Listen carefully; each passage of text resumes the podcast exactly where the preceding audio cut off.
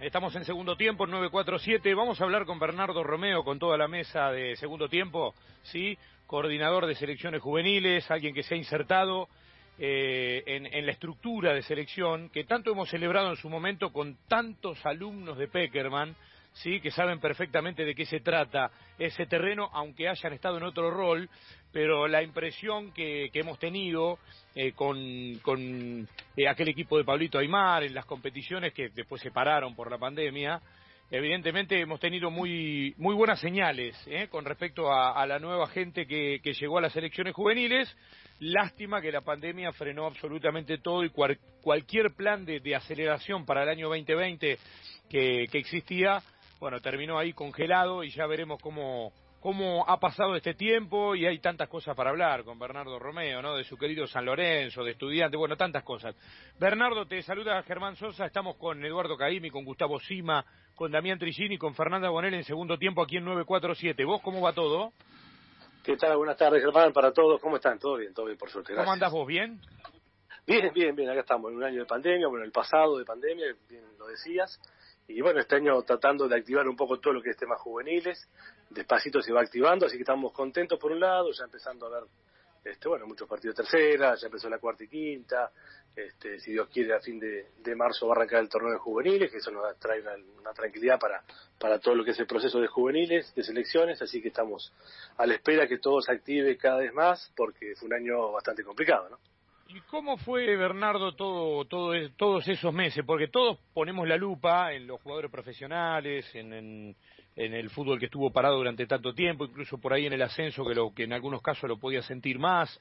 Eh, sin embargo, el tema de los chicos también ha sido toda una cuestión, ¿no? Que no está en superficie, que no está en boca de todo el mundo, pero, pero sí desde la selección habrán tenido que trabajar para mantenerse cerca de la preparación de muchos chicos que han perdido este, posibilidad de mantenerse en plena formación, ¿no? En carrera.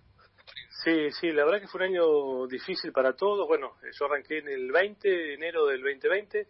Eh, a los dos meses empezamos a preparar un torneo para, para Francia Montaigú, que era una categoría 2004, sub-17, con Pablo, con Diego, bueno, con toda la gente juveniles. Y bueno, después se, se suspendió, se suspendieron todos los torneos este, empezamos un poco a hacer charlas con todos los, los coordinadores, con también con el Consejo Federal de todas las, de todo el interior, charlas eh, vía Zoom obviamente, estar en contacto con todos los chicos, este, con todos los clubes de primera, de ascenso, con coordinadores de ascenso, un poco buscarle alternativas para, para estar conectado más que nada desde AFA con, con todos los clubes y la verdad que una problemática importante hemos encontrado, yo estoy permanentemente con, en contacto con todos los coordinadores y bueno, la, la dinámica fue difícil, en cuanto a los clubes, las pensiones cerradas. Entonces, bueno, tratamos desde AFA colaborar también y estar este, enganchados, conectados con vía Zoom, que era lo que nos permitía. Este, pero bueno, y todo muy muy lento porque se decía que iba a arrancar, que en dos meses, que en tres meses, pues finalmente fue todo un año muy muy difícil. Gracias a Dios ahora arrancó un poco algunas categorías a competir, así que, este digo, eh, muy muy complejo lo que fue el, el cuadro el año pasado y una vez se no toma dimensión lo que es el fútbol juvenil, lo que son los clubes, lo, importante que son los clubes para la familia, para, la, para mucha gente. Entonces, este, nos hemos encontrado con situaciones complicadas realmente de clubes importantes también, ¿no? Porque este, hay, chicos que están en pensión y no pueden, si no, no pueden ir a jugar, y bueno, un montón de situaciones difíciles, pero tratamos entre todos, con, con un apoyo también de AFA, de la parte de psicólogos importante, con, este, con brindicia a la cabeza, este, haciendo charlas permanentemente, mucho por el interior, mostramos mucho el proyecto que tenemos eh, en carrera, así que bueno, por ese lado positivo, también es positivo que estás en contacto con todo lo, el interior y con muchos clubes, que a veces no es fácil en el día a día cuando estás en competencia o estás entrenando y no tenés tanto este contacto, así que de esta manera se hizo mucho más ameno también estar relacionado con toda la gente, la gente pedía hacer muchas charlas, así que hemos dado lo que este, nos han pedido y, y fueron ahí también dentro de todo más este, tecnológico, digamos, de charlas que, que, presencial, pero bueno, creo que también fue eh, importante, ¿no? Está bien, para sentar bases. Y decime lo siguiente, ¿qué información maneja la Conmebol? Ha sido una locomotora para que el fútbol a nivel clubes por lo menos vuelva, también a nivel selecciones mayores. Eh, bueno, las categorías, lo decías recién, juveniles en la Argentina han empezado a rodar de a poquito, van empezando a, a tratar de funcionar y convivir con el problema. A nivel selección, todo lo que son torneos, todo lo que son este tipo de campeonatos que vos habías preparado en aquel momento, ya este, a, ni bien asumías y, y, que quedaron suspendidos. Eh, ¿tenés información de cuándo va a ir retomándose esa actividad? No digo en condiciones normales, porque eso va a pasar un tiempo, pero sí, aunque sea empezar a pedalear de a poquito con eso. Sí, a ver, todos los torneos se están empezando a, activar, digamos. Ahora hay un torneo en mayo, Sur 15, en Croacia, que está confirmado. Te digo esto hoy, por ahí mañana esto como es, va cambiando y va, y van, este, van suspendiendo lamentablemente, pero creo que está confirmado eh, un torneo en Croacia sub-15, después el Alcuya, que también es sub-20, sub-18, lo pasaron para agosto, puede llegar a, jugarse también, bueno, y también están pendientes los sudamericanos, tanto sub-17 como sub-20 y sub-15, que se han suspendido, que eran ahora, uno era en Colombia, en febrero sub-20, y después en Ecuador, eh, mitad de año más o menos, están suspendidos, porque la FIFA también ha suspendido los mundiales ¿no? de este año, eh, tanto la categoría 20 como la 17, y se han, los han este, pasado ya directamente para el 23. Entonces, bueno, hay que llamar de vuelta, hay que verificar todo otra vez. Este, hay de Conmebol nos dicen que, que los sudamericanos, por más que no sean clasificatorios los mundiales, se van a jugar a partir del segundo semestre. Bueno, estamos esperando este, yo estuve hoy también en la mañana trabajando un poco con Omar Souto, que es el gerente de selecciones, también tratando de, tener información. Lo, lo, lo, más reciente y lo más importante es que hay un torneo en Croacia que se va a jugar aparentemente. Y bueno, y yo creo que donde vean que un torneo funciona y que con los protocolos acorde y demás van a empezar a animarse. Todos los, este, los equipos quieren, los, los clubes y perdón, los, las selecciones quieren competir, te llaman, te invitan. La verdad que Argentina siempre es muy grande a nivel juvenil y como, como y a nivel mayor también obviamente, pero siempre nos invitan a competir. Lo que pasa es que este, está todo muy supeditado lo que pasa con, con el COVID y toda esa historia, ¿no? Sí, tal cual. Quiero sumar a mis compañeros que, están en, que están en el estudio, Gustavo Sima, Eduardo Caimi, Fernanda Bonet, también Damián Tricini. Este, para esta charla tenemos algunas preguntas para hacerte, Bernardo, con respecto a esta actividad. Eh, Gustavo. Hola, Bernie, ¿cómo te va? Un placer realmente escucharte eh, en esta nueva función después de lo que fue tu paso por San Lorenzo. Eh, a propósito de lo que comentabas, en la búsqueda de, juveniles que, que puedan ser buen material tiempo más adelante en el fútbol grande, en el seleccionado mayor argentino, hay una gran cantidad de chicos que se han desarrollado en Europa por distintas cuestiones, porque los padres se fueron a vivir al viejo continente y ahora eh, algunos de ellos tienen nacionalidad argentina. Tienen un trabajo hecho como para eh, encontrar la, posibilidad de eh, gestionar para que esos chicos jueguen en los juveniles argentinos. Sí, bueno, también un tema muy importante que lo hemos desarrollado en el, el año pasado con este tema de pandemia, nos permitió, bueno, lo entendió el presidente en su momento, eh, pusimos a una persona que todavía no pudo viajar a Madrid, se va a radicar en Madrid, que es Juan Tassi, que es un, un profe y un, este, una excelente persona y por supuesto que es eh, una capacidad impresionante. Entonces, bueno, eh, estamos armando algo lindo también junto con, con las escuelas de Tofoni que están este, desarrollándose a nivel internacional y demás, porque consideramos que hay un montón de jugadores, el tema de scouting es complicado seguirlo desde acá a todo lo que es afuera, y hay una cantidad grande, no te quiero mentir, pero de como 200 jugadores entre Italia, Alemania, España, entonces armamos un proyecto muy lindo que gracias a Dios Tapia le entendió que a veces uno tiene que poner personas afuera para estar el día a día, para hacer un seguimiento, para, para estar en el colegio, los padres, este, la gente que lo maneja y demás. Bueno, el caso muy muy reciente es el de Romero también, que está en Mallorca. Yo mm. tuve la suerte de, cuando eh, asumí estar en contacto permanentemente con él, con, con el papá, con, con su representante, porque en la cuestión de, AFA necesitamos que, que entienda que, que, estamos atrás y que a veces no se puede abarcar todo, pero necesitamos gente para, para hacer un seguimiento más específico. Después, bueno, estarán los que puedan llegar a, a jugar una selección, pero bueno, no nos podemos quedar con, con las ganas de que no que no han pasado o que después te los te los lleven para otra selección. Entonces es un proyecto muy lindo de, de scouting que, hemos desarrollado. Seguramente se va a ir afianzando a medida que pasen los meses. Este, esta persona va a estar radicadamente en, en Madrid como, como, como eje, así que bueno, estamos contentos porque es un desarrollo lindo que AFA no tenía y que bueno, este, me parece que es importante a futuro, por ahí no voy a ver solo frutos ni otras personas que estamos trabajando hoy actualmente, pero a futuro queda para la selección y, estamos totalmente convencidos que hay un montón de jugadores por todo el mundo y, y todos tienen que ser bien vistos para después, bueno, sí, hacer un análisis más profundo y si, bueno, este está para la selección o este no, ¿no? Has trabajado en San Lorenzo de Almagro eh, como manager eh, ya eso quedó atrás. Pero eh, ¿te llama la atención lo que está sucediendo ahora en el club con los inconvenientes dentro del plantel y la cuestión referida que em, no pueden eh, enderezar de alguna manera el rumbo o, o te pasa por el costado directamente? No, no, a ver, sabe todo el mundo el cariño que tengo con San Lorenzo, tuve cinco años de manager y la verdad que la relación, bueno, mismo con Beto, con, con Tocal y con, con, toda la dirigencia, la verdad que es muy buena, tengo mucha relación, he estado bastante tiempo también y, y siempre uno desea lo mejor, ¿no? tengo mucho deseo, como todos creo, que, que le vaya bien, obviamente que han pasado varios técnicos, eso preocupa, es una realidad este, pero bueno, uno siempre lo puede opinar desde afuera. Hoy estoy muy metido con, selecciones ahora en y pico en, en selecciones en AFA, así que uno prácticamente no está el día a día, pero este, tengo gente conocida, gente amiga, y bueno, siempre le deseo lo mejor. Ojalá que, que rápidamente Dabove pueda este, acomodar el barco, una derrota dura, la otra seguramente, ahora viene clásico, tienen partidos lindos, viene también la Copa Libertadores, la previa, así que estaría bueno que se puedan ingresar y, y puedan salir, ojalá que así sea, ese es mi deseo, obviamente. Eh, Bernardo, eh, en este tiempo tan particular que, que, nos toca atravesar en el fútbol argentino, eh, con la con la pandemia, con la eh, con un mercado de pase que por supuesto es muy precario porque no no no, no sobra el dinero. Eh, los clubes han tenido que ingeniárselas apelando muchos de ellos a, a, las inferiores, ¿no? Y muchos pibes están apareciendo. Fíjate, Boca, empieza a darle un poco de rodaje a algunos, cosa que es difícil que suceda, River más, Banfield, Lanús, Vélez, digamos, hay casi planteles enteros, Independiente mismo. ¿Eso puede, puede, puede, aparecer un material interesante ahí, Bernardo? hay, hay muchos jugadores, no me gusta dar nombres porque a veces no...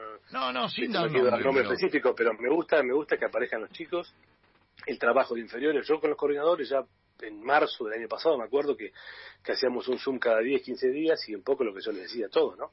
Este, que van a empezar a aparecer muchos chicos, ¿por qué? Porque da pandemia, porque los clubes no se van a poder acomodar para comprar, esa es la realidad. Entonces, eh, fue así, hay una lista que tengo muy, muy importante, que han debutado un montón de chicos también, eso está muy bueno. Entonces, aprovechar desde el lado de la pandemia, ya que no hay muchos juveniles, o sea, para jugar, digamos, lo que es la, la categoría, aprovechar que, que los técnicos de primera van a tirar y tanto de tercera y van a ser este, para arriba seguramente mucho y bueno, de hecho han debutado un montón de jugadores. Entonces, ojalá que se puedan mantener, que puedan cada uno en su equipo demostrar, después va, va a estar en cada chico, pero hay muchos juveniles en todos los equipos, San Lorenzo, River Vélez, Lanús, Racing, un montón de, jugadores este, que están apareciendo, está bueno, casi sea, ojalá que se pueda mantener, porque en definitiva es el futuro de los chicos, está la sub-23 también, que está este, fue campeón el año pasado y está por competir con el Bocha a las Olimpiadas, ojalá que se juegue también, que es un tema.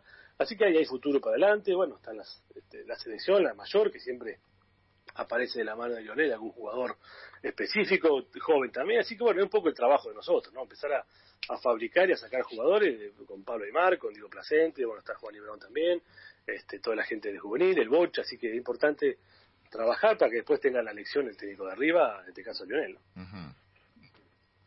¿Está Damián? ¿Tricini? Muy bien, Dami. Sí, sí, eh, el, saludo para Bernardo, el respeto de siempre. Eh, siguiendo con la línea de lo que los compañeros te venían planteando, Bernardo, así como salen, surgen y debutan y la pandemia aceleró algunas apariciones, también aceleró el interés de equipos europeos o de otros lugares de, distintas partes del mundo por llevarse juveniles, ¿no? Vamos a, a uno que vos conoces bien, a Palacios, que se fue a Suiza, y, y, así todo, ¿no? Y me, parece que en esta época de pandemia armar una convocatoria con varios chicos que se van para Europa eh, un poco complica la logística, ¿no? Mientras eh, se apliquen protocolos y no tengamos en claro eh, la, eh, tener libertades, ¿no? Como, como había hasta, hasta, bueno, hasta que apareció esto. ¿Qué tal? Sí, sí, la verdad que sí, bueno, pero siempre, viste que siempre buscan jugadores argentinos, jóvenes, este, este caso también es excepcional, creo que lo de de Palacio, bueno, también jugaba poco y prefirió ir para también y buscar una alternativa nueva, creo que es importante para él. Y bueno, eh, ojalá que le vaya bien porque es un jugador muy interesante, de selección, ha pasado por juveniles también, así que eso está, está muy bueno. Y, bueno, después depende también los clubes, cuando los dan, cuando no los dan, la necesidad que tengan de vender y demás.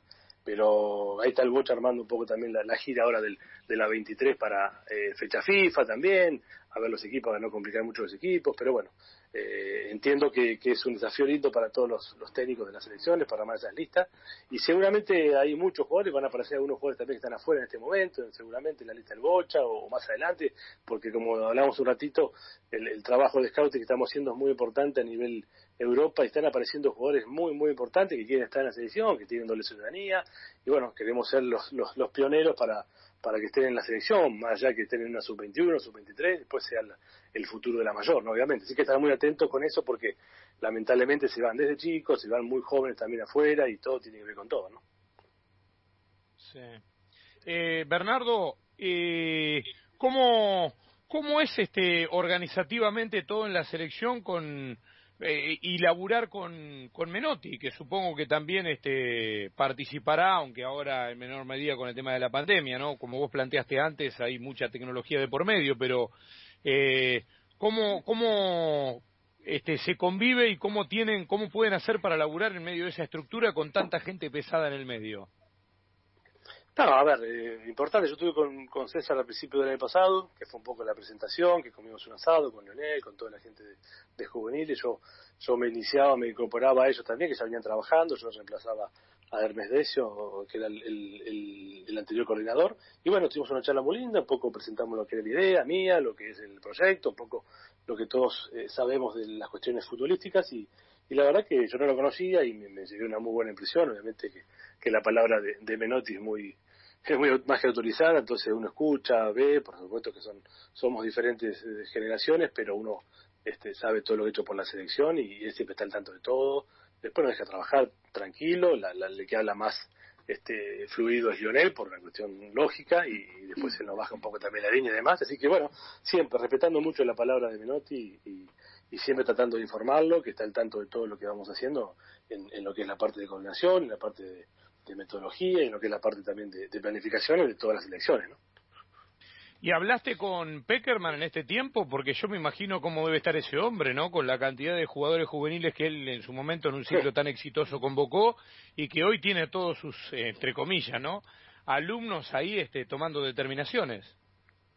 Siempre lo que consigo, trato de por lo menos saludarlo, tengo un gran respeto por él, hemos vivido, bueno, todo lo que estamos hoy en la selección mucho mucho tiempo, yo más en juvenil, otros llegaron a los mundiales con en Alemania 2006, este, que yo no tuve la suerte, pero la verdad que tengo un gran respeto por él, por Hugo, por todo ese cuerpo técnico tan este, tan formador. Entonces yo, en lo particular, tengo muchas ideas de José, he hablado, me he orientado un poco, también hablé mucho con Hugo, yo Hugo lo conozco mucho más también por, por haber estado trabajando en conjunto la última etapa en San Lorenzo, después él también está, ahora está en la Secretaría Técnica, tengo un gran respeto y, y son gente que ha hecho muy bien al fútbol, siempre lo digo, que han marcado los valores realmente, que es lo que estamos buscando nosotros, y, la verdad que me pone contento, así que siempre charlamos y tratamos de de, por supuesto, con nuestra juventud y con nuestras ideas, este, copiar varias cosas de lo que ha hecho esta era tan gloriosa que fue la de José con, con todo su cuerpo técnico. ¿no?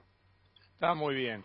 Bueno, este año de pandemia, de primer este tramo de trabajo con esta particularidad ¿no? en, el cargo, ha sido, Bernardo, la nada misma comparado con lo que tenés que afrontar ahora, que es la pregunta de nuestra compañera Fernanda Bonel para cerrar esta charla. A ver, Fernanda. Hola, Bernardo, ¿cómo estás? ¿Podrá? ¿Qué tal? Buenas tardes. ¿Yo o él? Vos. Ah, sí, por supuesto, siempre puedo. Eh, Bernardo, si te regalaran un unicornio, ¿cómo lo llamarías? Ah, bueno. Qué pregunta, es una cosa. Qué pregunta, no, no, no, la verdad que no tengo ni idea, che, no, disculpame si no te puedo decir el nombre, pero no, no, no. El primero que se te venga a la mente. Eh, qué sé yo, no sé, no sé, no, el Bernie, le diría Bernie. Bernie, muy bien, muy bien. Bernie. La tiré afuera, ¿no?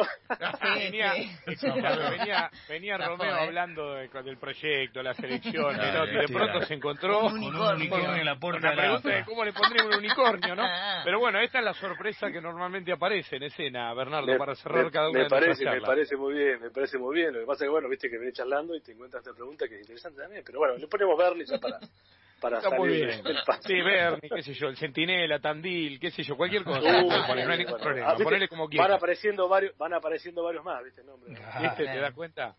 Bueno, éxito, Bernardo, y estamos en contacto. Un placer, ¿eh? Bueno, igualmente un beso para todos.